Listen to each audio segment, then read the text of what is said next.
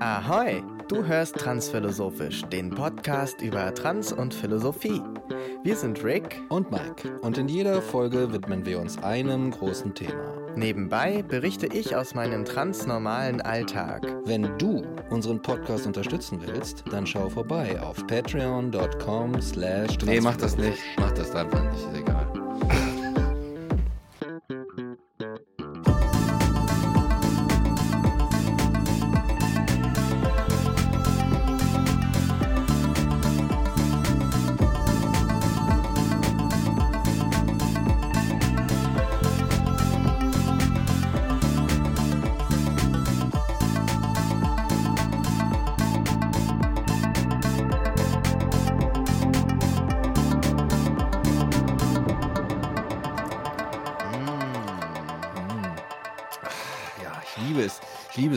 Folge mit einem Kaffeeschlürfen beginnt. Ja, ja, ja. Wir haben ja ähm, jetzt schon März 2023 und ich habe überlegt, wir haben noch 19 angefangen, oder? Ich glaube auch, ja. Das heißt, wir sind jetzt seit vier Jahren. Im Februar haben wir nämlich angefangen. Ja? Seit vier Jahren machen wir diesen Podcast. Oh Kannst du Gott, dir das vorstellen, ey? vier Jahre. Und was waren sie turbulent? Vier turbulente Jahre. Heute der Jahresrückblick mit Rick und Mike. Exakt. Nee, leider überhaupt nicht. Das sollten wir vielleicht mal machen. Ja, Pleiten, Pech und Pandemien. Ja. Plettenpech und Pandemien, So, ja. ja. Und das ist ja damit eigentlich auch schon vier Jahre Testosteron. ja, stimmt. Das ging aber schnell. Ja, Sicher, dass es vier Jahre also sind? ich nicht drei? zweifle gerade, aber rein rechnerisch. Rein äh, rechnerisch? Nach meinen Kalkulationen müsste das stimmen eigentlich. Ja, es war auf jeden Fall nicht 2020, weil das. Nee. das Ja, hat man sich gemerkt, ne? Ja, ja, ja. Ja, krass, ne? Also Krass. sehr, sehr krass. Ähm, vier Jahre Testosteron. Ich habe gestern meinen neuen Shot bekommen, auch wieder. Mhm. Und äh, ja, gestern war mein Doktor, mein sehr ähm, mies, mies äh, gelaunter, generell mies gelaunter Doktor, mal gut drauf. Oh. Ja, ja, er hatte auch keine Arztkittel an diesmal. Er hatte keinen Arztkittel an. Ich glaube, er hatte so ein bisschen schon. Vielleicht ist er gerade zurück aus dem Urlaub oder aber er fährt vielleicht ab heute, ne? So mal den Feiertag mitgenommen in, in, in den Urlaub. Vielleicht hat er sich deswegen ein bisschen gefreut. Schon mal den Kittel zu Hause gelassen. Und sich dann direkt nach dem Tag, nach Feierabend in den Flieger setzen. Er hatte vielleicht seine Koffer schon im Büro stehen, weißt du? Ja, ja. Ja. Und dann ab über die Fickt euch Allee zum Flughafen Mhm. und auf die Malediven. Absolut, ja. Mittlerweile bin ich ja neu eingestellt worden.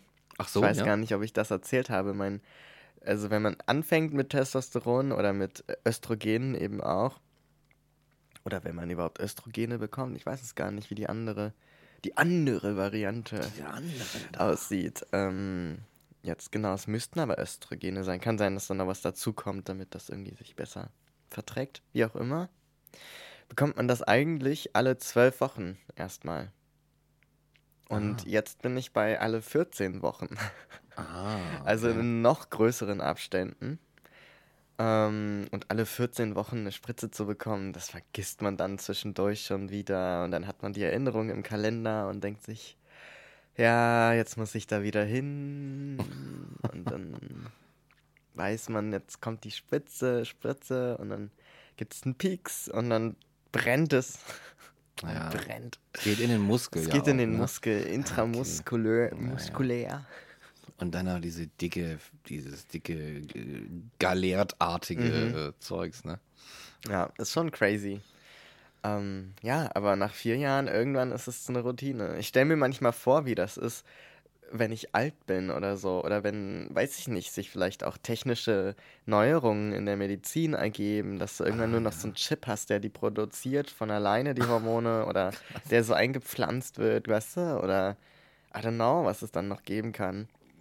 Oder ob man dann einfach so eine Spritze bekommt und dann das irgendwas im Körper, so wie, wie eine Impfung, weißt du, wo du einmal Antikörper bekommst und dann dein Leben lang quasi geschützt bist. Vielleicht gibt es sowas dann mit Hormonen, dass du einmal eine Spritze bekommst, die deinen Hormonhaushalt umstellt und dann Oh, krass. Ja, das Wer ist sein. das? Ne? Könnte ja sein, wer weiß. Ich habe keine Ahnung. Irgendein Mediziner schüttelt jetzt den Kopf und denkt sich, boah, die haben keine Ahnung, wie das alles funktioniert. Aber hey, ja, es stimmt, wir haben keine Ahnung, wie es funktioniert. Wir denken ins Blaue hinein. Ja. Aber ja, das äh, wäre interessant, was da noch kommt, wie sich das entwickelt. Ja. Ja. Ja, mal spannend. Man könnte da ta- tatsächlich mal irgendwie äh, irgendwen fragen, der sich damit auskennt. Machen wir auch manchmal, ne? Mhm. Aber wie ist das eigentlich mit deinem Rhythmus? Ähm, wird, bleibt der jetzt so oder wird er sich noch weiter vergrößern quasi? Nee, der wird jetzt erstmal so bleiben. Also ich mache ja auch alle sechs Monate eine Blutentnahme, großes Blutbild, und da wird ja dann geschaut, wie meine Werte so sind. Mhm. Und wenn die alle im richtigen Bereich sind, dann muss man da nichts mehr verstellen. Und wenn sich herausstellt, dass ich zu hohe Testosteronwerte habe oder irgendwas anderes, zu niedrige, dann muss man es halt wieder anpassen. Mhm. Das heißt, du wirst einfach die ganze Zeit so überwacht. Aber es ist gut, weil, also ich finde es total praktisch, weil ich wär, mir fällt es total schwer, zu Ärzten zu gehen und mich untersuchen zu lassen, auch so, wenn es irgendwie dann auf die 30 zugeht und man dann die ersten Vorsorgeuntersuchungen machen muss und so. Ja, ja. Ne, das, ja, ich glaube, das wird mir schwer fallen. Und durch diese zwanghaften sechs Monate, ähm, die ich auf jeden Fall immer wahrnehme, ähm, habe ich immer ein großes Blutbild, jedes halbe Jahr, wo mal jemand nice. drüber guckt und der guckt sich halt alles an, ne? Also auch die anderen Werte. Da gibt es ja einfach Referenzwerte und man kann ja dann einfach erkennen, ist drüber oder drunter. Und wenn er dann sagt, ja, den Wert müsste man sich mal anschauen, bin ich aber nicht der Experte, gehen Sie mal da und dahin, dann ist das ja meine Vorsorge sozusagen. Ja, chilly, chilly Ja. Billy. Da bin ich ganz froh drum, dass ich da so einen kostenlosen auch ähm, Ja, ist nice, ja. Check-up bekomme. Weil großes Blutbild kostet ja sonst voll Geld. Also Kostete Geld, ja? kleines kriegst du ja so, aber das große ohne Anlass natürlich. Mhm. Wenn du jetzt einfach nur zum Arzt gehst und sagst, ja, ich hätte gern mal ein großes Blutbild, kostet. Mensch, wofür bezahle ich Steuern hier? Kriege ich nicht mal ein großes Blutbild, nur das blöde kleine. Auf Ja. den Schock esse ich erstmal einen, äh, einen Städt Städtekeks. Ein Städtekeks, was Agra. Agra. Schon wieder. Immer kriege ich Agra. hast du? Mhm. Was ist das eigentlich? Weißt du, wo die ist? Ich weiß Agra? gar nicht, wo die ist. Was ist denn drauf?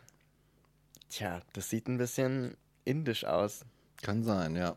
Aber das könnte auch komplett daneben liegen. Und irgendwo in Südostasien. And now it's destroyed. Obwohl Südostasien wäre ja dann schon so Südost. Ja doch, das wäre schon Indien auch. Wo liegt Indien nochmal? Ich weiß es nicht so genau. Lass das mal rausschneiden. Nein, Indien ist natürlich auf diesem und Ja. jenem Breitengrade äh, Ja, vertreten. Ich habe den äh, Columbus-Move gemacht und so, ja, ich fahr mal Richtung Indien und lande in Lateinamerika. Nee, ich irgendwo. fahre hier lang. Ich fahre hier rum. Das geht nicht, da ist die Kante. Nee, nee, nee, ich fahre hier rum. Passt schon. Ja, ja. Trust me. Trust me on this one, Bro. Nein, Bro, es geht ja auch lang, Bro. Die Welt ist rund, Bro. Die Welt ist fucking rund. Ja. Oh mein Gott. Ja, also, was wir letzte Mal ja noch gesagt hatten, ist mir noch eingefallen. Nach dem Outro. Hm. War ja, dass man eigentlich noch sagen könnte, was kann man denn tun? Proaktiv gegen die Langsamkeit oder gegen dieses Gefühl von irgendwie ist Socializing schwer geworden. Und da sind wir drauf gekommen, dass ähm, man ja auch einfach darüber reden kann mit den Leuten. Also das Ding zum Thema machen, den Elefanten im Raum sozusagen zum Thema machen und sagen, guck mal, da ist ein Elefant im Raum, ist das nicht krass? Let's talk about it. Und damit den Elefanten wieder zu der Mücke machen, die sie eigentlich ist. Genau, exakt. Um mal die Sprichworte miteinander zu verknüpfen. Ähm, aber das ist schwer. Also das ist gar nicht so leicht manchmal, einfach das anzusprechen, was alle irgendwie schon erahnen. Ja, Und es ist spannend, dass das so ja. funktioniert. Also generell diese unausgesprochenen Dinge interessieren mich sehr. Also auch Ja. im Podcast, wenn wir podcasten, gibt es ja immer so unausgesprochene Dinge. Einerseits Blicke, die wir austauschen, von denen niemand was mitkriegt. Und andererseits so man sich irgendwie darauf hinweist, ja, da tropft gerade deine Tasse oder was weiß ich was, ne? Aber auch so nonverbale Kommunikation. It's everywhere. It's everywhere. Und Und das hatten wir, haben wir auch lange nicht so viel von mitbekommen, ne? mhm, Hat auch Zoom oder sowas nicht besser gemacht, ne? ja. Ja. Vielleicht auch äh, so ein bisschen aus der Übung. Aber ich glaube auch, ne, ich glaube auch bem zu bemerken, dass äh, das allgemein so eine, doch trotz der, der schweren Last, die auf den Schultern lastet, so eine allgemeine Unlust umgeht, das überhaupt noch zu besprechen. Ich glaube, es ist so ein kleiner Teufelskreis, dass man sagt, oh nein, ich kann davon nichts mehr hören. Ich kann, Ja. du bist halt über Jahre inzwischen ja zugeschissen worden von schlechten Nachrichten, unweigerlich. Es gab jeden Tag nur schlechte Nachrichten und so und das drückt schon irgendwann ziemlich. Und dann hat sich die Welt irgendwie verändert, alle haben plötzlich das gleiche Problem und ist, alles ist so anders und umstrukturiert. Und ich glaube, es ist jetzt so ein allgemein so eine, so eine, so eine posttraumatische Erschöpfung oder irgend sowas in der Art. Und man will eigentlich gar nicht mehr drüber reden, obwohl es vielleicht das ist, was, äh, was die meiste, was die meiste Abhilfe schaffen würde in dem Fall. Also kann ich jetzt nicht versprechen, aber nur so ein Gedanke. Ne? Naja. Ich hatte da gerade so einen Gedanken. Oh, ein Gedanke. Äußere ihn. Aber es könnte sein, dass der komplett schief geht. let's, let's try. No risk, no philosophy. exactly. Und das ist schon, schon die richtige Richtung. Ich habe nämlich gerade an Heidegger gedacht. Oh, Morton Heidegger. Ja. Der alle Morton. Weil der ähm, sich ja mit dem Sein beschäftigt, viel auch. Und mit dem Begriff Sein. Also ich bin, da benutze ich ja dieses Wort Sein. Und ähm, dass er so die ähm, Frage sozusagen in den Raum stellt, dadurch, dass wir Sein immer benutzen in unserem Sprachgebrauch und im, im, im Denken auch, da verwenden wir es ja immer so, ich bin ein Illustrator oder ich mache oder ich bin am Podcasten oder ich bin äh, groß oder klein oder irgendwas. Also der Wert dieses Wortes selbst ist sozusagen keine Information. Mhm. Weil ich könnte ja auch sagen, ich groß und auch wenn es uns komisch vorkommt, wüsstest du, was gemeint ist. Ne? Im Russischen zum Beispiel gibt es das gar nicht. Genau, ja, ja.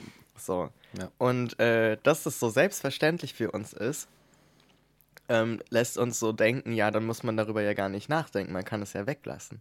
Aber das viel Interessantere ist sozusagen, welche Frage, denn es gibt ja dieses Wörtchen und diese Idee von Sein, welche Frage steht dahinter, die mit diesem Sein beantwortet wird? Mhm. Weil das sozusagen eine Antwort ist, aber wir wissen nicht, was ist die Frage. Was ist die Frage? Und daran musste ich nämlich auch denken mit diesem Pandemie-Ding, dass wir sozusagen alle dieses Pandemie-Thema haben und dieses nicht socialisen können und diesen Elefanten im Raum, weißt du, diese Sache, die wir alle erlebt haben. Das ist wie so, ein, so, ein, so eine kleine, so ein Splitter von so einem Seinsbegriff oder so, ne? Also einfach so ein, so ein Begriff, die Pandemie oder diese Erfahrung Pandemie, die wir alle so teilen, dass wir gar nicht mehr drüber reden. Dass wir so denken, ist doch eh alles, wir haben es doch alle gleich erlebt. Mhm. Wir sind doch alle, ne, wir sind auf die gleiche Art alle Menschen. ja. Wir müssen darüber gar nicht reden oder die Frage stellen. So, und da dachte ich gerade, vielleicht ist es so ein ähnlicher Effekt, dass wir jetzt einfach so uns un, ohne Absprache eigentlich so geeinigt haben, nee, darüber müssen wir nicht sprechen, weil das ist ja eh klar. ja Aber ich bin der sein. Meinung, da ist gar nichts klar. Nix ist da klar. Und da würde ich Ja. nämlich, da habe ich an Heidegger gedacht, weil der würde auch sagen, ich glaube, da ist noch gar nichts geklärt. Ich glaube, der würde da ganz tief reingehen und Ja. sich mal fragen, was das mit uns gemacht hat. ja. Schon Scheiß ist klar, ne? Scheiße So ist klar. So. Welche Fragen haben sich da nämlich gestellt? Was haben wir festgestellt in der Pandemie? Was waren so Sachen? Ja. Und ich meine, ich merke auch immer so, wenn man dann anfängt drüber zu reden, dann kann man fast gar nicht mehr aufhören. Ja, ja. Wir haben die ja. letzten Folgen ständig über die Pandemie geredet. Mhm. Vielleicht schalten die Leute auch schon ab und denken sich, boah, jetzt reden die da schon wieder drüber. Aber ich bin der Meinung, wir sind damit noch nicht fertig. Genau. Ich finde das nämlich auch, das ist auch so eine Sache. Und Stichwort Aufarbeitung. Da ist halt gerade eine derbe Krise passiert und da sind auch Fehler passiert und die einen sind völlig durchgedreht und die anderen sind völlig durchgedreht und die sind an die sind auf die und jene losgegangen und die wieder auf die anderen und so weiter. Das war ja, was war denn da los? Es war ja so ein Ries, es war ein regelrechtes äh, Gemetzel auch im öffentlichen Raum, also im verbalen öffentlichen Raum und so weiter, ne? Und die ganze, plötzlich war, war, war nichts mehr, wie es war. Und du war zu diesem Wörtchen sein zum Beispiel, ne? Das ist ja auch in anderen Kontexten, ich weiß nicht, wie es bei Heidegger ist, weil ich ihn nie gelesen habe, einfach so, in, vielleicht in der analytischen Philosophie, die, der Ausdruck einer, ähm, einer Identitätsbeziehung. Ja, ich bin, das ist, ist einfach immer eine Zusammen, ein Zusammenzug zu sagen, dass, dass zwei Dinge in dieser Formel zu einer Identität zusammenfügt. Mhm. Und plötzlich sind wir in einer Pandemie und plötzlich sind wir in einer Krise und wir sind äh, in unserem Leben, wird unserem, also unserem Leben, unserer Identität, unserem Dasein, wenn man so will, wird eine Sache zuteil, die völlig unvorhergesehen kommt Mhm. und von der wir überhaupt gar nicht wissen, äh, was ist das. Äh, und allen anderen geht's augenscheinlich auch so, Ja. aber auch irgendwie nicht. Und ich glaube, dass, ja, dass, dass es uns tatsächlich, um das kurz zu machen, vielleicht so ein bisschen wirklich in so eine Identitäts- und Sein-Krise gestürzt hat. Wiederum Bezug nehmend darauf, dass wir auch dann so bestimmte Gruppen sich gebildet haben und aufeinander losgegangen sind und so weiter. Und du, wie in so einer plötzlich, du bist in einer Bar und plötzlich bricht eine Schlägerei los und alle prügeln sich und denken so, oh, Gacke, was soll ich denn jetzt, wo soll ich denn hingehen und so. ja. Und wir wissen nicht mehr so richtig, wer oder was wir sind. Vielleicht ist Mhm. es das. Ja, und ich meine, also so, er begründet dieses nach der Frage sozusagen suchen, die dieses Sein als Wort beantwortet sozusagen. Ähm, auch damit, dass er nach dem Sinn von Sein fragt. Und damit ist eben nicht gemeint, was oft dann verstanden wird oder von anderen Philosophen so interpretiert wurde, dieses ähm, die Frage nach dem Sinn des Lebens Ja, oder ja, dem ja. Sinn des menschlichen Daseins sozusagen an sich, sondern was dieser Begriff und die Verwendung dessen und dass wir ein Konzept davon haben, was das, was der Sinn, der Inhalt sozusagen, die Bedeutung von diesem Wort ist, so wie wir es eben verwenden, denn wir tun es ja. Das ist ja überall in unserer Sprache, zumindest im Deutschen, muss man jetzt dazu sagen. Ähm, und ein Begriff davon oder ein Konzept davon gibt es ja auch in anderen Sprachen, auch wenn es vielleicht nicht genauso verwendet wird. Und ich dachte gerade beim Begriff der Pandemie, ist ja auch spannend, die Pandemie für sich beschreibt ja eigentlich nur eine weltweite, also nicht nur nationale, Ausbreitung einer Krankheit. Mhm. So, Mhm. einer Infektionskrankheit vielleicht noch, das weiß ich gar nicht so genau. Aber wovon wir reden, ist ja gar nicht diese Ausbreitung der Krankheit, sondern von Ja, allem ja. anderen, was es sozial und politisch mit uns gemacht hat. Und persönlich. Ja, Weißt du, genau. also schon, allein schon da, allein schon da muss man als Philosoph hellhörig werden und sich fragen, Was bedeutet Was- eigentlich die worüber Pandemie? reden wir eigentlich, wenn wir von der Pandemie reden, Mike? Exakt. Was die Pandemie mit uns gemacht hat. Witzigerweise in der Debatte damals ist ja auch noch, allein das ist ja noch nicht mal richtig geklärt worden. Da gab es ja, und das ist dann wiederum philosophisch auch äh, interessant, dass einige zum Beispiel dann diesen Move gemacht haben, ähm, die, die Pandemie dahingehend zu ähm, definieren, dass äh, das Virus zum Beispiel nicht existiert. Ja. Das ist, und das ist tatsächlich, und einfach einfach so rein philosophisch betrachtet, ist es tatsächlich interessant, dann zu sagen, diesen Move zu machen und zu sagen, das äh, Virus existiert de facto nicht und daraus folgt XY.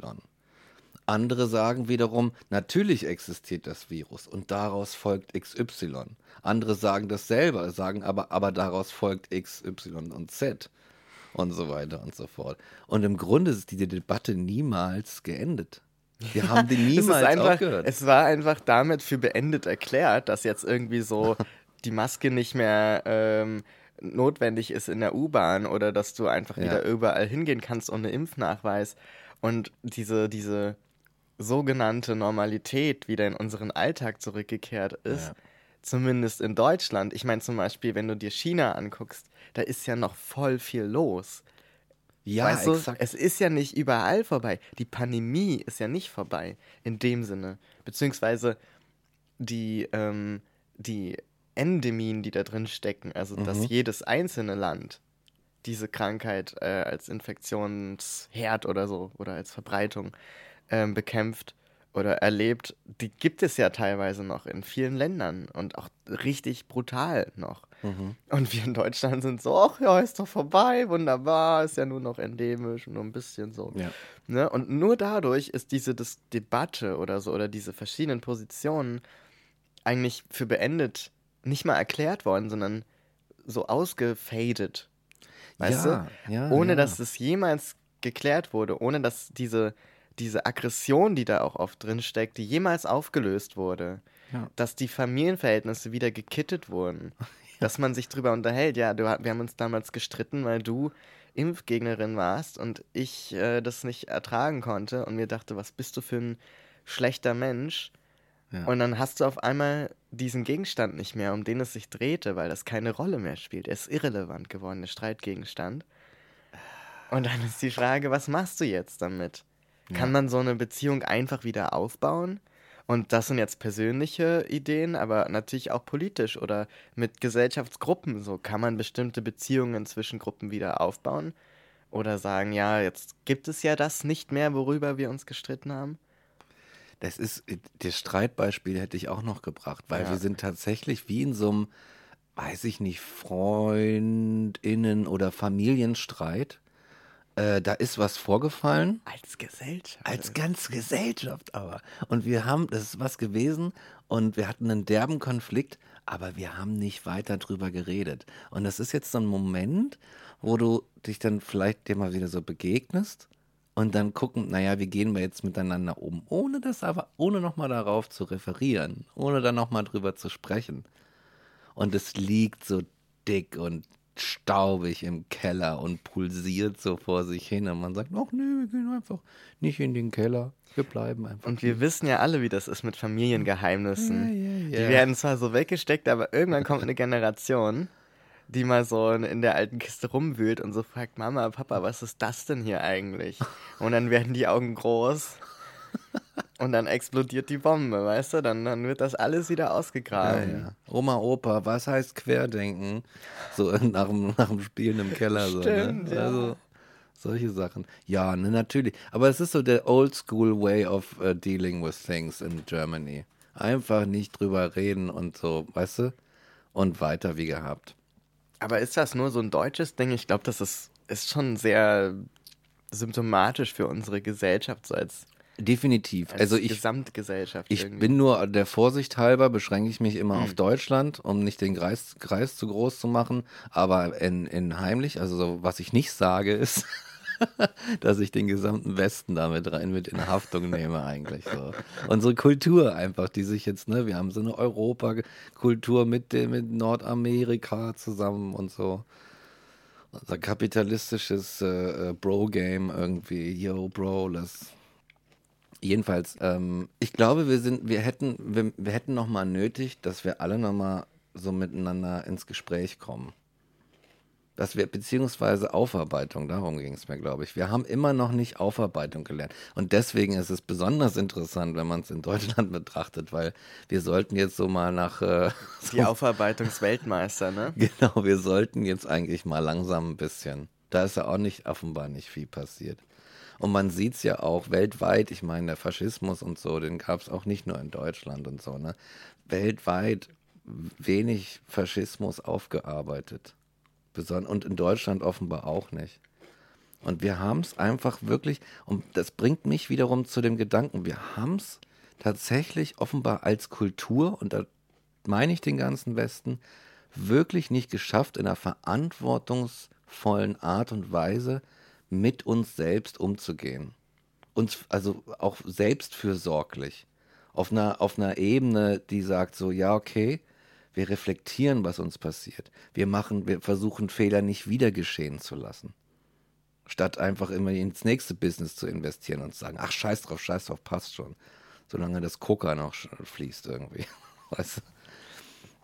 Und ich glaube, da kommt wieder die Langsamkeit ins Spiel. Ah, ja, ja. ja. Wenn man nämlich sich Zeit nimmt, um zu reflektieren, dann kann man sowas durchaus machen. Und ich glaube, Aufarbeitung wird immer schwieriger, je mehr Abstand du gewonnen hast zu dem, was passiert ist.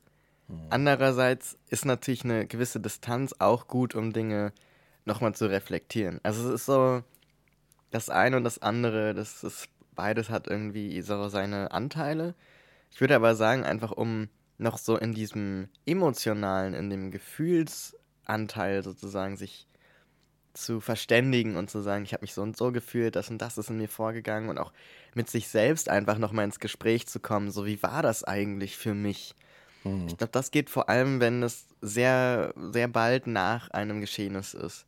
Und man zum Beispiel erstmal alles aufschreibt oder erstmal alles den besten Freundinnen erzählt, die vielleicht jetzt nicht eine konträre Position haben, sondern einfach so eine ähnliche Erfahrung gemacht haben und da sich erstmal austauscht.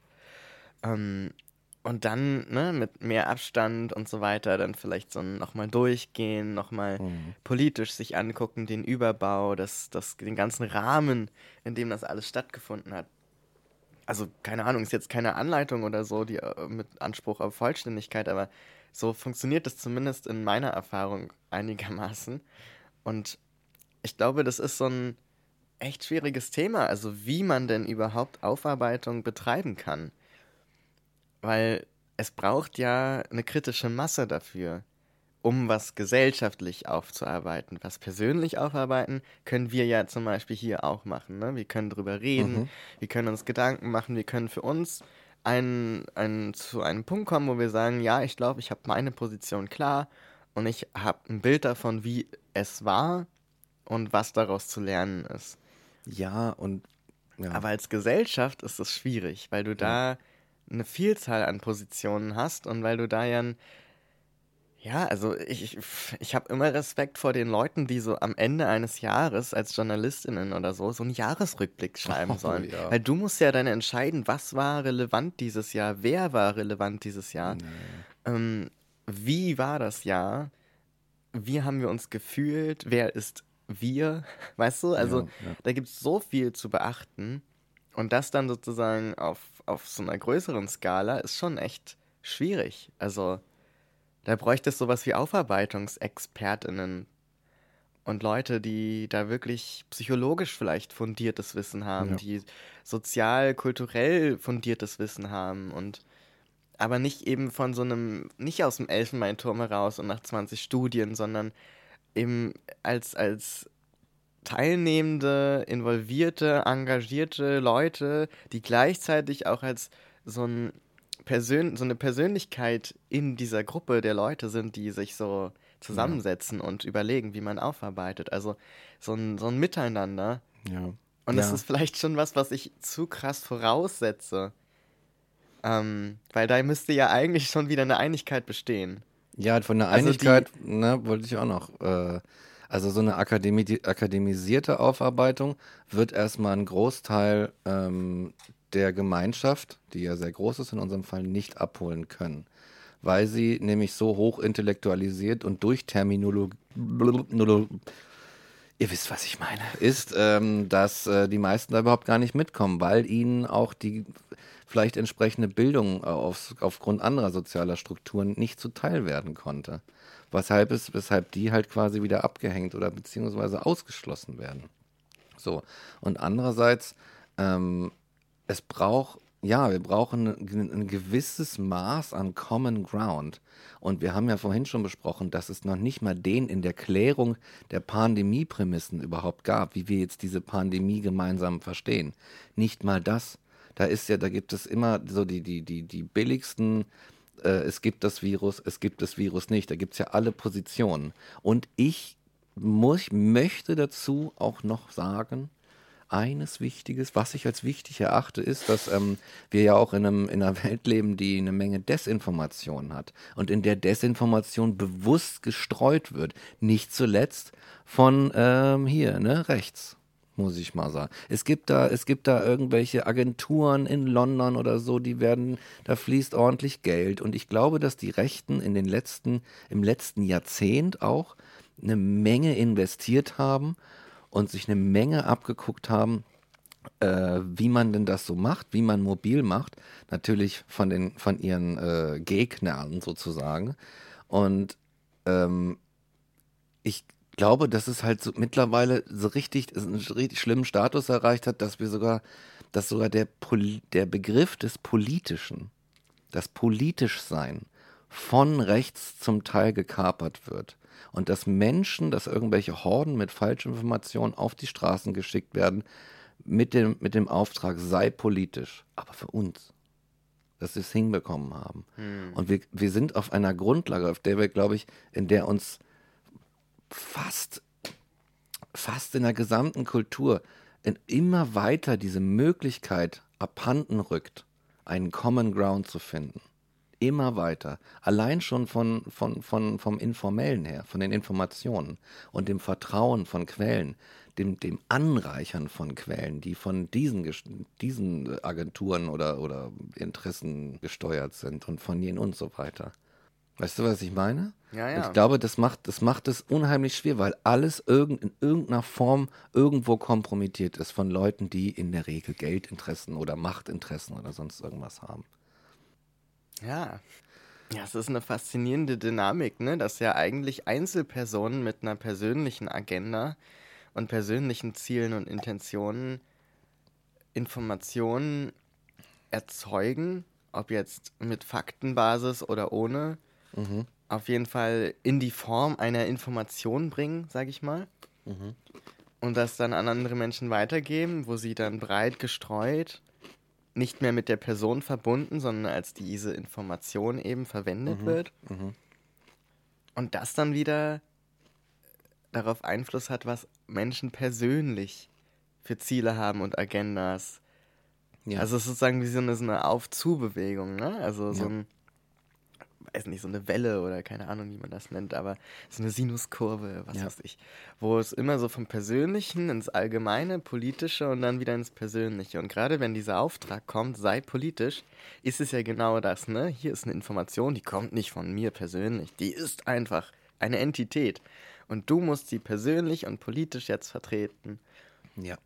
Und da hast du sozusagen deine, über den Umweg der Information hast du Leute mit deinen persönlichen Zielen rekrutiert, wenn du so willst. Es ist, also es ist ähm, Evil Genius Work, würde ich mal fast sagen. Es ist irgendwie negativ faszinierend. Ganze. Wie so vieles, Ja. ja. Und wir leben heute, und ähm, das hat sich jetzt auch, finde ich, hat sich nicht großartig, ge, äh, beziehungsweise hat sich noch verschlechtert in der Pandemie, aber wir leben in einer, im Vergleich zu von vor zehn Jahren vielleicht, in einer Vielzahl, einer Masse aus Narrativen. Aus verschiedenen Narrativen. Und die Narrative, die sind, manche sind gegeneinander, manche sind füreinander. Und irgendwo dazwischen, un, unauffindbar, ist dann vielleicht die sogenannte Wahrheit. Oder irgendetwas, was der sogenannten Wahrheit oder einer faktenbasierten Wahrheit irgendwie nahe kommen kann oder irgendwie auf diese hindeuten kann. Aber in dieser Masse von Narrativen verbirgt sich in jedem Narrativ auch wiederum eine Informations, ein Informationsbündel, das entsprechend arrangiert und verkettet ist. Und das kommt noch dazu, zu der Informationsmassenflut, mit der wir alle äh, konfrontiert sind tagtäglich. Da habe ich ein ganz tolles kleines Büchlein für dich, falls du das nicht kennst. Und zwar von Marshall McLuhan. The Medium is the Message. Kennst du das?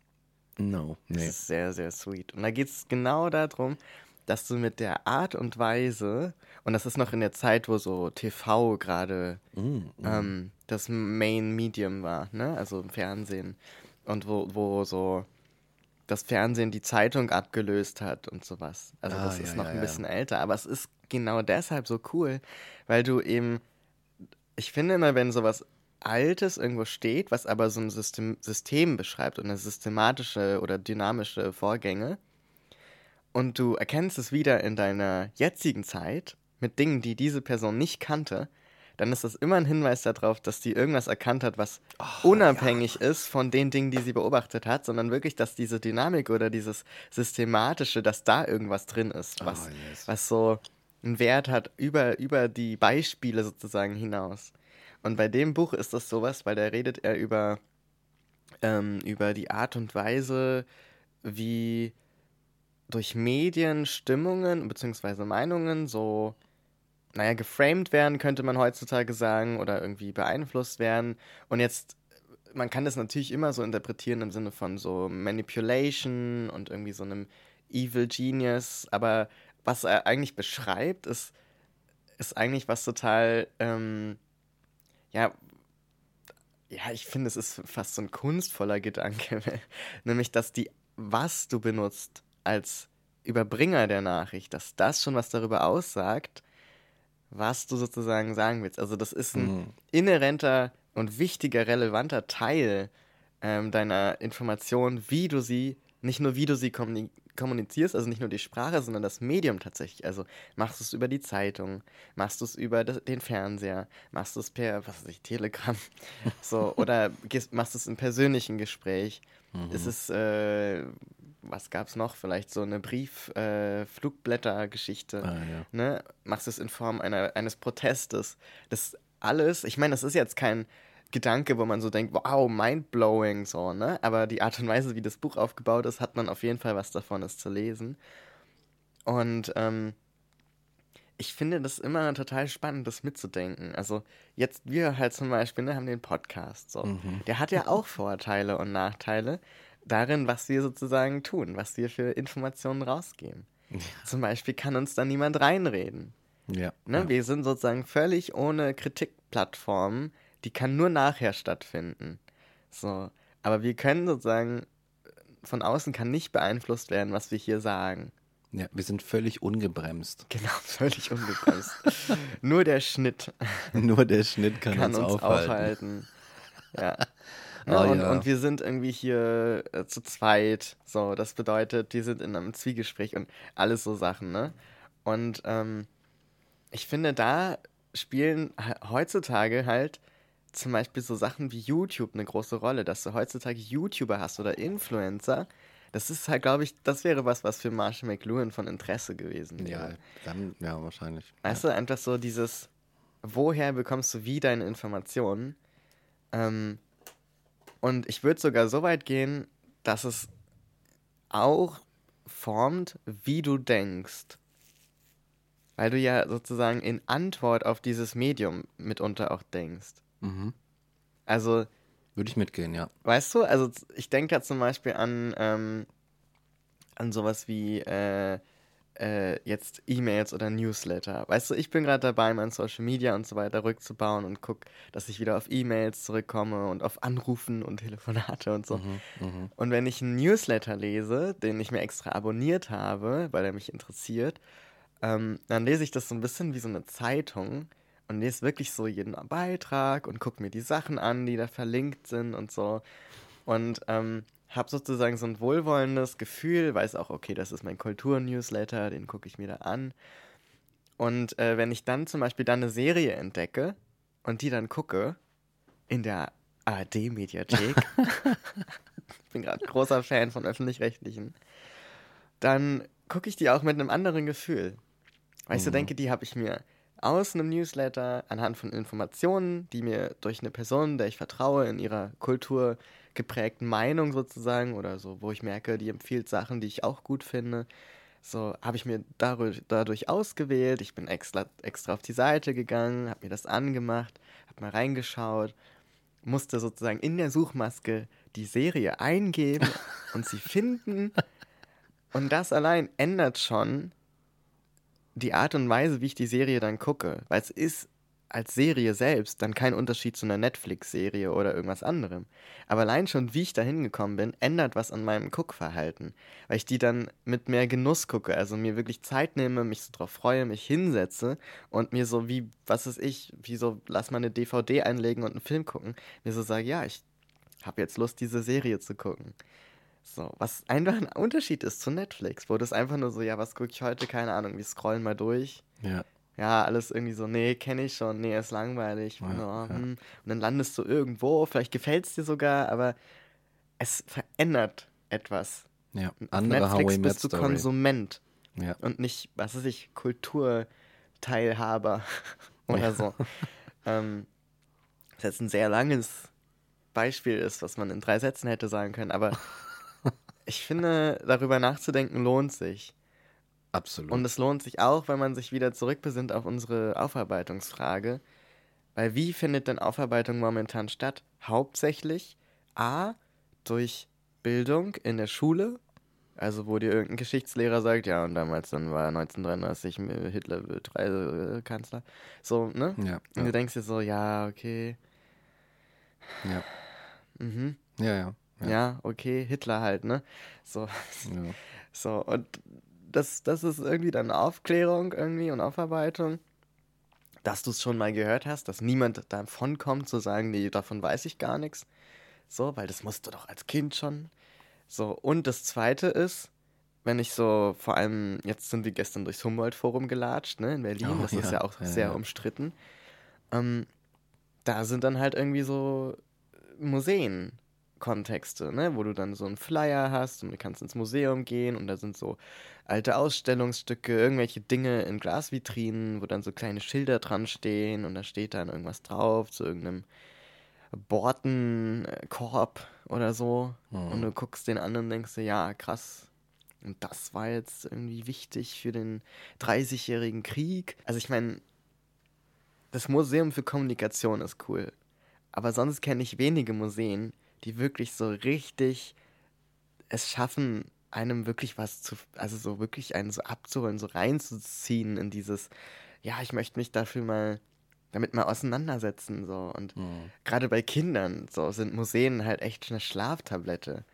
Also je nachdem, Naturkundemuseum, ah, geil, Dinos, aber so, weißt du, so vieles ähm, bleibt halt einfach gedanklich liegen. Ich denke mir so, wir können es nicht nur den Museen und der Schule überlassen, Aufarbeitung zu betreiben, so. Da muss man was anderes machen. Ja, was bedeutet das vor allem auch Aufarbeitung? Das, ich meine, ich finde, man kann wirklich diesen, diesen Begriff soziale Aufarbeitung parallel verwenden, auch zu persönlicher, psychologischer Aufarbeitung oder wie man das auch immer sagen will. Für irgendwas, was man vielleicht, wo, wo man Täter war oder Opfer war oder irgendwie einen Konflikt hatte mit irgendwas oder irgendwem. Wie geht denn da eine Aufarbeitung? Und wie können wir das, wie können wir das äh, auf, äh, auf sozialer Ebene einfach reproduzieren? Beziehungsweise andersrum gefragt, so, passiert da irgendein ein Progress? Ist da irgendein Fortschritt zu vermerken? Nein, offenbar nicht, weil die Sachen immer und immer wieder passieren. Ich bin der Meinung, man muss Dinge erleben, um sie zu begreifen. Also jetzt nicht nur so Ja, ja, ja. als so ein, so ein Standpunkt, wo man so davon ausgeht, dass alles nur, was man anfassen kann, real ist oder so, sondern einfach so aus dieser Perspektive, dass Emotionen eine große Rolle dabei spielen, wenn wir aufarbeiten wollen. Also die persönliche Aufarbeitung klappt ja auch deshalb gut, wenn sie klappt, weil man reflektiert und meistens ja durch Gefühle dadurch angeregt wird, nochmal über Situationen nachzudenken. Wenn ich jetzt aus einer, nehmen wir irgendwie eine Beleidigung, so, Mhm. ähm, ich beleidige dich, das kann entweder dazu führen, dass du überhaupt nichts spürst, also so keine Gefühle dazu hast und dir so denkst, interessant, der hat mich beleidigt, so, und dann denkst du darüber wahrscheinlich auch den Rest des Tages nicht mehr nach, weil das ja einfach durchgegangen ist, so, ne? Also einfach an dir vorbeigeflogen oder wie auch immer. Aber wenn ich dich damit zum Beispiel verletzt habe, dann hast du ja ein Gefühl dazu und denkst dir so, boah, irgendwie fühle ich mich schlecht, ich bin traurig oder ich bin verletzt oder enttäuscht oder irgendwelche Sachen, die dir so vermitteln. Allein schon, dass du drüber nachdenkst dann nochmal, vermittelt dir, irgendwas war da. So. Und ich bin der Meinung, dass das immer so ein, so ein Signal oder so ein Hinweis ist. Ich glaube nicht, dass man Gefühle jetzt als den, den Standard für bemessen oder so machen sollte oder dass jetzt die auf so ein hohes Podest gehören, sondern einfach, dass sie uns auf Dinge hinweisen können und dass sie, dass man sie tatsächlich ziemlich pragmatisch ähm, als ein, ja, wie, wie so eine erweiterte Sprache des Körpers vielleicht auch verstehen kann. Ne? Ab, absolut, wie den Schmerz zum Beispiel. Ja, genau. Was sagt denn der Schmerz, wenn ich jetzt am Oberarm was habe? Er sagt, schau mal auf den Oberarm, da Genau. ist irgendwas. Ja, deutlicher geht's nicht, ne? So. Und ich meine, man müsste ja auch nicht immer Schmerzen haben, aber man redet ja auch von seelischen Schmerzen bei Verletzungen. Man redet von Verletzungen, ne? Also Ja, ja. das steckt ja schon drin. Und dann denke ich mir, ähm, so ist es ja auch, wenn du was nicht erlebt hast, aber auf irgendeine Art und Weise es nachvollziehen kannst, dann oft, weil du in eine Situation kommst oder in eine, eines, weiß ich nicht, eine Atmosphäre, wo du es zumindest nachempfinden kannst. Dafür haben wir ja auch ein Wort. Also du kannst es nachempfinden. Und es mag nicht für alle funktionieren, aber ich stelle mir vor, dass sowas ähm, wirklich was bringen kann, wenn man zum Beispiel Leute nochmal in Situationen bringt, in denen sie zum Beispiel, jetzt hatten wir das Thema mit dem Virus, es gibt ihn oder nicht, dass man die Leute nochmal in eine Situation bringt, so, ja, die eine Seite ist jetzt überzeugt von X und die andere ist überzeugt von Y. Mhm. Und wie geht's euch denn jetzt? Und was kommen da wieder für Ideen oder Erinnerungen hoch? So, wor- woran erinnert es euch? Und dass man da viel rausfinden kann, auch wenn es vielleicht schon so vergraben wurde. Mhm. Und dass das so ein, so ein Starting Point sein könnte für eine Aufarbeitung. Ja, ja. Ach, also ich wüsste gar nicht, wo ich anfangen soll bei dem Thema. Weißt du, bei diesen Ja, so, ähm, es ist halt auch groß. Aber ich, ich finde, immer, man darf keine Angst vor diesen großen Themen haben, weil du Nee, musst man nicht. Sowieso damit klarkommen, dass es sie gibt Mhm. und dass du da, damit äh, dem ausgesetzt bist. Und andererseits, äh, irgendwo musst du halt auch anfangen, ne? Und dann nimmst du dir irgendeinen Fitzel und beginnst Ja. da. Also so anders geht's, glaube ich, einfach nicht. Ich finde, das ist auch immer so ein Ding, äh, also ja, natürlich, ne? Man, das muss man echt tun. Das auf jeden Fall, I second that. Und auf der anderen Seite stelle ich es mir aber so, wenn ich mir dann irgendwie äh, reflektiere, so die, die üblichen Pappeneimer, die man so hat, ähm, ja, wie würde sich das denn bewerkstelligen? Was müsste man denn machen? Ich glaube, da, das ist so, da sind so viele Voraussetzungen nicht gegeben. Erstmal, du müsstest jetzt diese zwei Gruppen zusammensetzen, sagen wir mal Querdenkis und äh, keine Ahnung, Impfbefürworter, irgendwas. So, und jetzt müsstest du die Leute erstens in eine Situation kriegen, wo sie empfänglich für, für die Gefühle des Gegenübers sind. Und da sind jetzt die beiden Gruppen, die ich beispielhaft rausgepickt habe, glaube ich, nicht willens zu. Zu sagen, hey, wie war das denn, selbst irgendwie für, für pro Impfen zu sagen, okay, Querdenki, wie war das denn für dich damals? Wie hast du das denn empfunden? Und dann tatsächlich zugestehen, okay, der hat so eine Vergangenheit oder die und da ist, das hat so Gründe. Und auch von der anderen Seite, der sagt so, okay, der, das hat so, der denkt das, der denkt, dass äh, Impfen ganz wichtig ist deswegen und hat diese und Sa Sachen erfahren und so weiter. Und dann im nächsten Schritt irgendwie noch die, die, die, die, die Fähigkeit zu erlangen, miteinander zu diskutieren und voneinander zu lernen und zu einer Einigung zu kommen, in der, in der diese strenge Beharrlichkeit, basierend auch auf, auf Angst oder sonst irgendetwas, ne, in diesem politischen Gegeneinander, in diese Beharrlichkeit aufgegeben wird und man sich tatsächlich metamorphosenmäßig zu etwas Neuem, was äh, befriedet und daraus hervorgeht und sagt, okay, wir haben es überwunden. Aber dieser Überwindungsmoment, dieses Moment tritt, glaube ich, sind wir nicht in der Lage zu erreichen, sondern wir sind nur noch in der Lage dazu, auf unseren Positionen zu beharren und zu verweilen momentan. Vielleicht, weil wir auch mit ihnen einfach zu eng noch verknüpft und verbunden sind. Vielleicht ist das gar nicht so. Vielleicht ist es zu, ähm, zu tief drin, Ja. ne? Irgendwie im, im, was ist das da, im Stammhirn hin oder so mit den Gefühlen. I don't know, aber so sozusagen zu close, also zu nah an unserer Persönlichkeit, wo wir uns dann angegriffen fühlen als Mensch und gar nicht an dem Thema sind, sondern als Mensch dann uns negiert fühlen, was ja erstmal Verteidigung natürlich auslöst, wo wir dann eben verschränken uns und zumachen. Ja. Stimmt. Ich habe gerade noch gedacht, vielleicht ähm, äh, ist das eigentlich was Gutes, ähm, so der Beginn zum Beispiel mit sowas wie Filmen, wo, wo sozusagen eine Gruppe von Menschen verschiedenster Positionen schaut sich einen Film an, in dem alle Positionen verhandelt werden, gleichwertig Ja. und wo sozusagen so ein Übergang zwischen Positionen auch stattfindet. Also es gibt ja tolle Filme, in denen man Positionen nachvollziehen kann, die man selbst zum Beispiel nie haben kann. So, weil man zum Beispiel einfach diese Erfahrung nicht machen kann, aus bestimmten Gründen. Oder ähm, wo man sich reinversetzt und merkt, ja, ich kann das nachvollziehen, obwohl ich darüber so nie nachgedacht habe. Ne? Und man wird ja auch manchmal überrascht. Und gerade wenn du einen Film nicht kennst und dann einfach mal schaust, was passiert und dich so drauf einlässt, ne? Und oftmals sind wir auch offener, weil wir so zum Spaß und, oder zur Unterhaltung einfach mal so ein bisschen was geben wollen und da jetzt gar nicht so denken, ja, da steckt jetzt meine Persönlichkeit drin, wenn der meine Position nicht richtig darstellt, der Film, dann bin ich sauer auf den Film, sondern wir können diesen Ja. Unterschied machen. Wir wissen, das ist ein Film, ich habe da vielleicht eine andere Meinung zu, aber ich kann ihn mir, in der Regel können sich die meisten Leute Regel. etwas anschauen, selbst wenn sie persönlich davon nicht so überzeugt sind.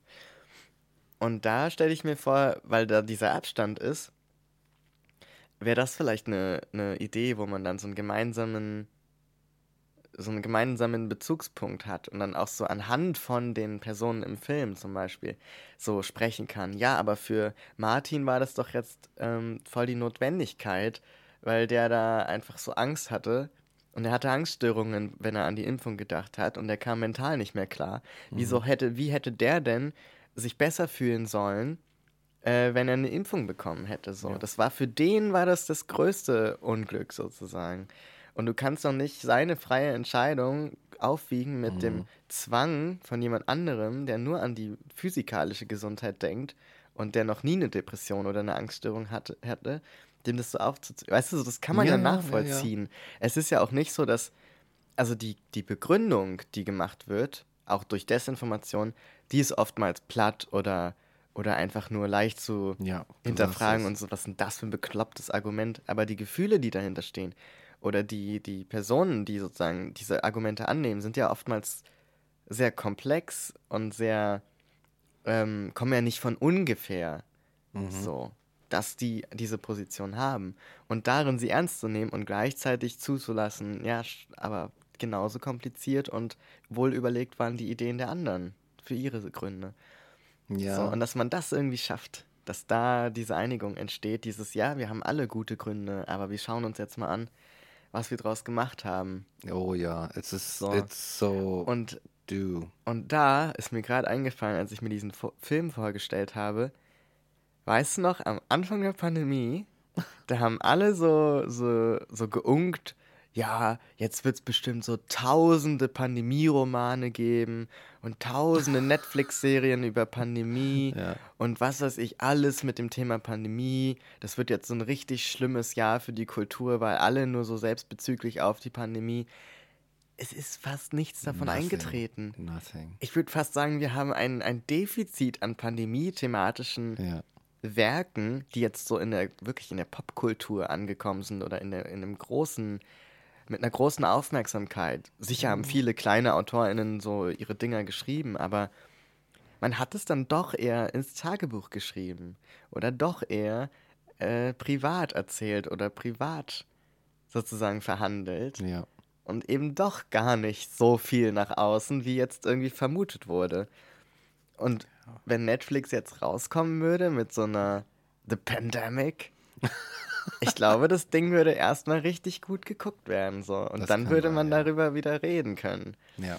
Und ich glaube, dass uns tatsächlich noch so ein bisschen so ein, so ein kultureller Unterbau, so ein Futter fehlt, ja. um da so von der persönlichen Perspektive so ein bisschen wegzukommen. Vielleicht ist es noch nicht lang genug her. Vielleicht ist es wirklich noch das zu nah halt dran. Und wir sind noch nur in dieser Gefühlsphase ja. und müssen erstmal unsere Gedanken aufschreiben und unsere Bücher schreiben und unsere Filme drehen ja. und können dann nochmal aufarbeiten. Ja. Vielleicht sind ihr zu ungeduldig. Und die, und die Klärung, was du ja schon gesagt hast, äh, denke ich gerade dran, zwischen persönlichem und öffentlichem, also in jedem Individuum selbst, die ist noch nicht so richtig herzustellen. Es ist noch nicht so richtig möglich, da überhaupt eine Grenze zu ziehen.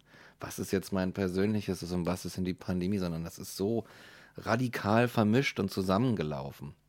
Das finde ich auch ein Effekt äh, in diesem Krisenchaos war. Das, ne, also ich glaube, wir hatten auch mal drüber geredet, dieses Chaos, dass du merkst, so, oh, alles wird irgendwie zu einer Masse und ich kann überhaupt gar keine richtigen Unterscheidungen mehr, so wie sie mal waren, zwischen den Dingen sehen.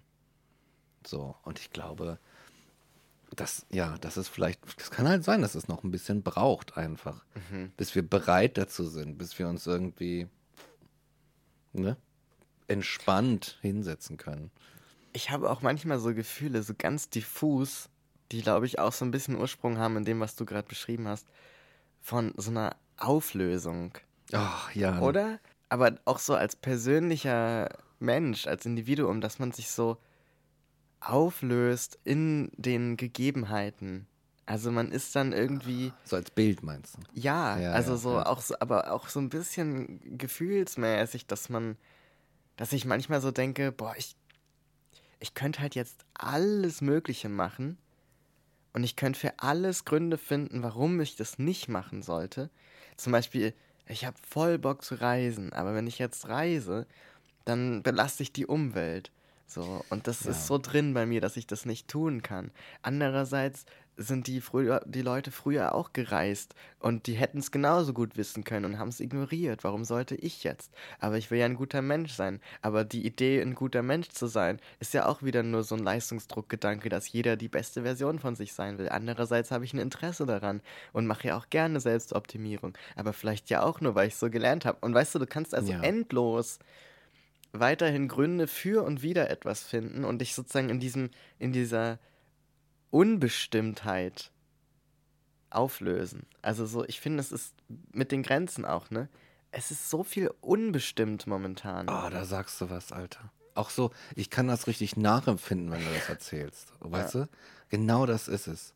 Du kannst, es, es gibt für alles ein Für und ein Wider und es ist unentscheidbar, welchem du dich hingibst und der Kombination und den Relationen aus den jeweiligen Fürs oder Widers. Das ist alles, du weißt nicht mehr, wo du dich hinstellen kannst. Und dein Wille oder so, oder deine Wünsche oder deine Bedürfnisse stehen in der Regel immer zurück hinter der Komplexität der Welt, wie sie gerade ist. So, ich möchte gern dies, ja, aber es ist problematisch, weil X und so weiter.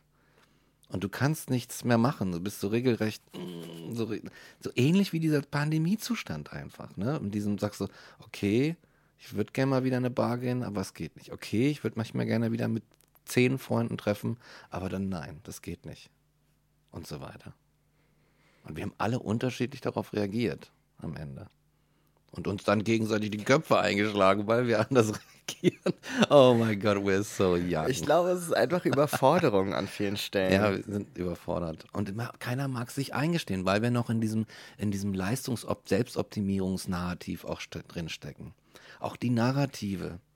Weißt du, die, das fließt alles so ineinander über und du weißt gar nicht, bin ich jetzt noch in dem oder bin ich schon im nächsten Narrativ, wenn ich jetzt das tue oder das denke oder das will oder das hoffe oder entscheide. Ja.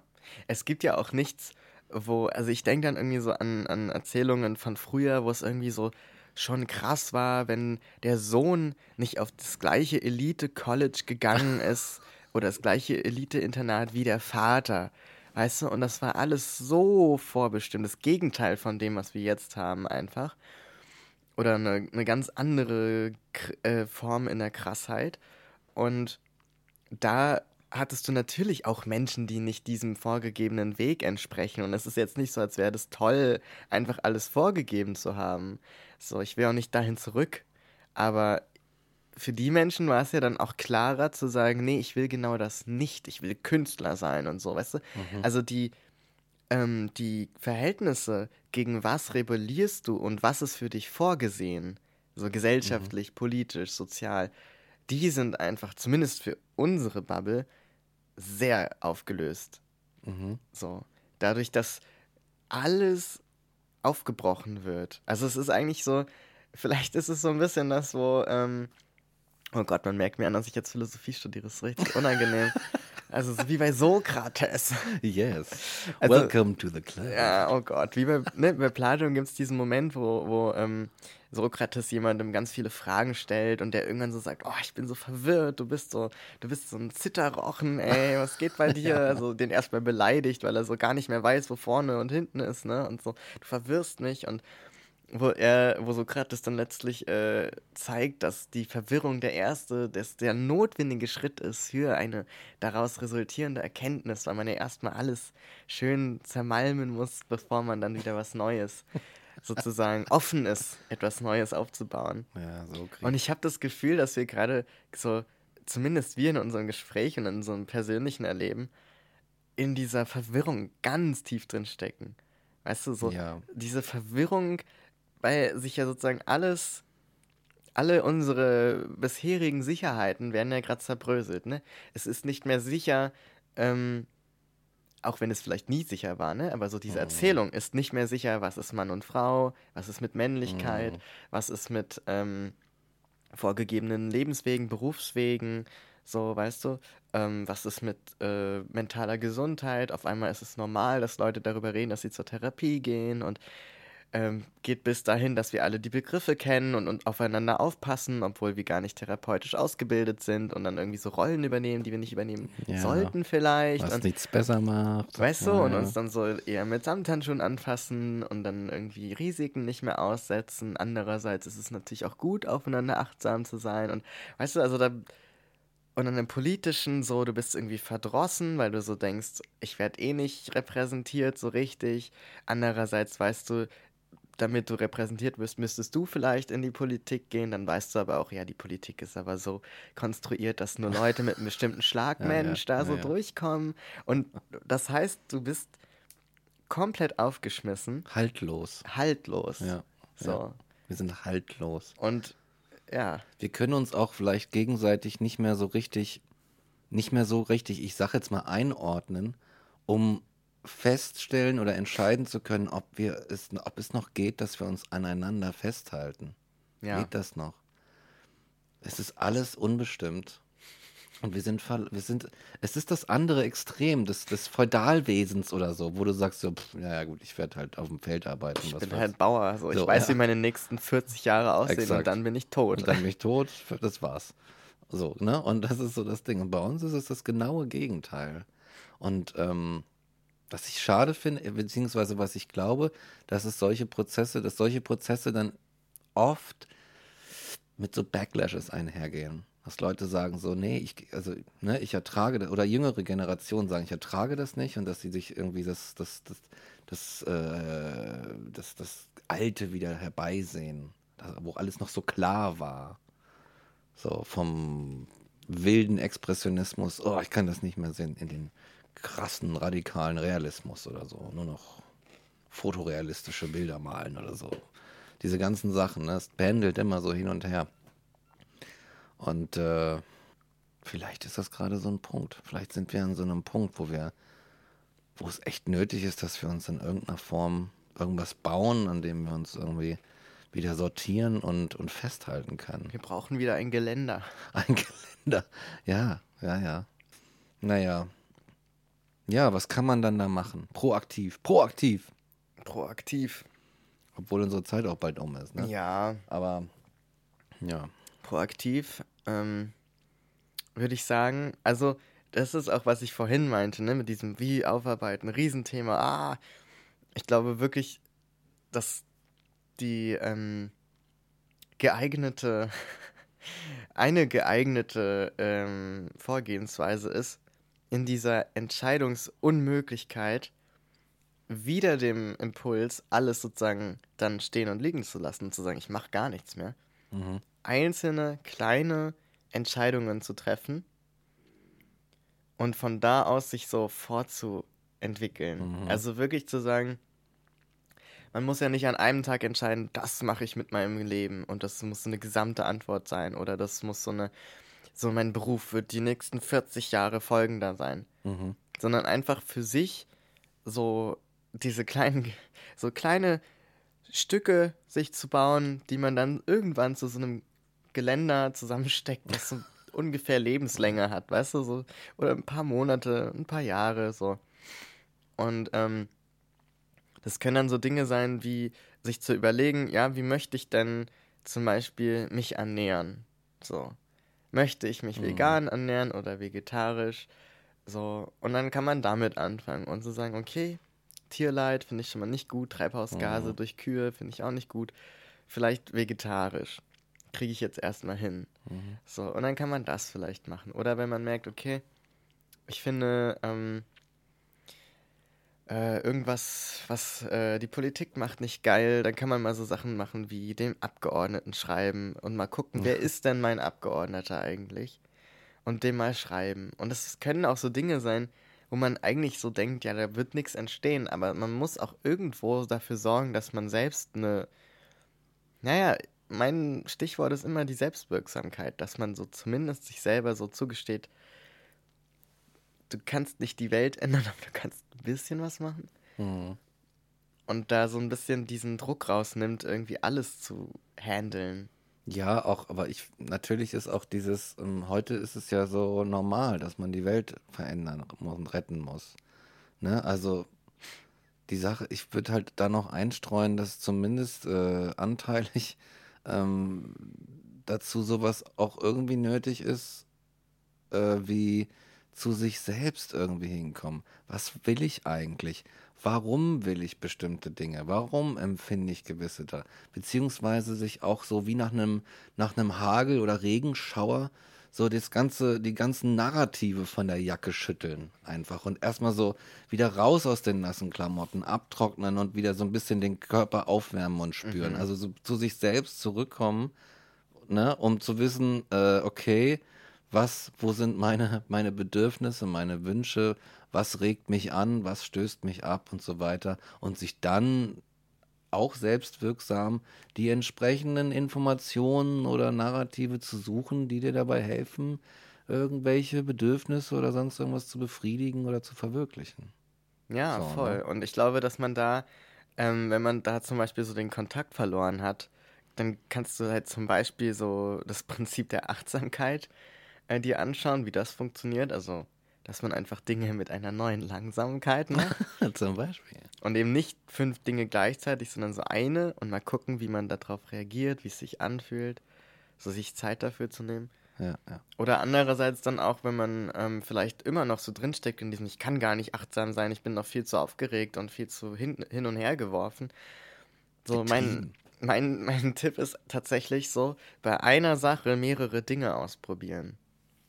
Also so ein ganz einfaches Beispiel wäre, ähm, wenn du jetzt Thema Ernährung, du willst gucken, was passt am besten für dich, dann machst du halt einen Monat mal vegetarisch, dann machst du halt mal einen Monat vegan, machst halt mal einen Monat äh, mit Fleisch und guckst einfach, was sind so deine Erfahrungen, deine Gefühle und Mhm. kannst dann überlegen, was so am besten passt. Ja. Ne? Also einfach so ganz platt einfach alle Schuhe anprobieren und dann gucken, welcher dir am Ja. besten passt. So. Und Und du musst auch die Erlaubnis haben, mal auch was Falsches zu machen. Ja, ne? also in Anführungsstrichen. Fehlerkultur und auch dich auszuprobieren. Ja. Einfach zu entwickeln, weißt du? Ich würde sogar sagen, es gibt bestimmt, bestimmt da draußen einen Haufen Leute, die gesagt haben, so auf den ersten Blick, oh, das Querdenken, ja, ich glaube, da ist was dran. Und dann so irgendwie gemerkt haben, ah, ich weiß nicht, irgendwie ist das doch nichts für mich. Ich finde, weißt du, das muss erlaubt sein, da mal so einen Ausrutscher gehabt zu haben. Weißt Ja, du? eh. Das muss erlaubt sein, irgendwie. Und, und einen Fehler zu machen, sich zu sortieren. Und wenn wir die ganze Zeit immer nur in diesem Druck sind, jetzt schon perfekt sein zu müssen, jetzt schon die richtige politische Position zu beziehen, jetzt schon die richtige Handlung zu machen, damit die im Lichte sonst irgendwelcher Bewertungsmechanismen, auch dass du da als cooler Typ dann rauskommst und so weiter. It will never happen this way. Weißt du? It's a total fabrication. Also, du- ja. It so never es. happened. Ja, So ist Jonathan Fry, oder? Ist das, oder wie heißt der? Jonathan, Äh, Jonathan Frakes. Frakes. Frakes, ja. Oder Commander Riker in Mm. Star Trek The Next Generation. Und ich glaube, äh, mit diesen äh, Denkanstößen entlassen wir euch in So die. Aufgelöstheit. Genau. Ja, wir müssen lernen, ohne Stützräder zu fahren und ohne Geländer zu laufen. Ja. Aber das heißt nicht, dass wir uns nicht jemals abstützen dürfen oder festhalten dürfen. So ist es. Denn wir müssen uns ja auch mal ausruhen. Genau. Chill. Chill. Rumliegen. Einen dübeln. Sowas halt. Proaktiv. Proaktiv Proaktive dübeln. Empfehlung vom Podcast Transphilosophisch. Dübel einfach mal ein. Einfach, dann sieht die Welt schon ganz anders aus. Vielleicht stellen wir auch irgendwann fest, dass es voll der Quatsch war.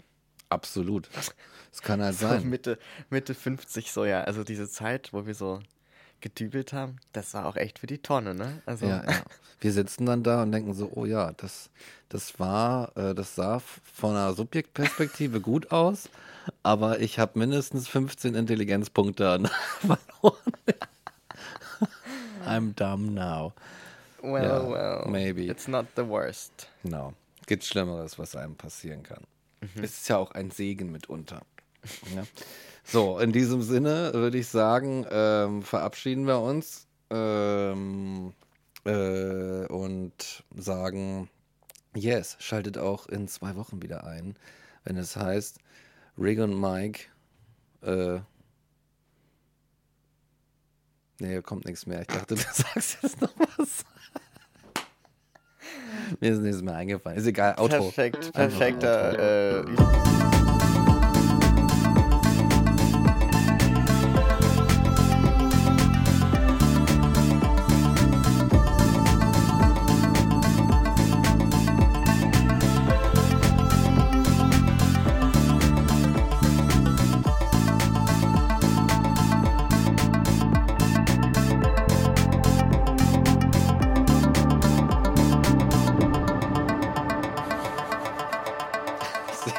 Teil immer einen Astronauten, der ins All wegfliegt. ja. Aber auch so into the eternal darkness. Exakt, Ja. genau, absolut. Oh, sir. Just one more thing. No, Lieutenant, there is no just one more thing.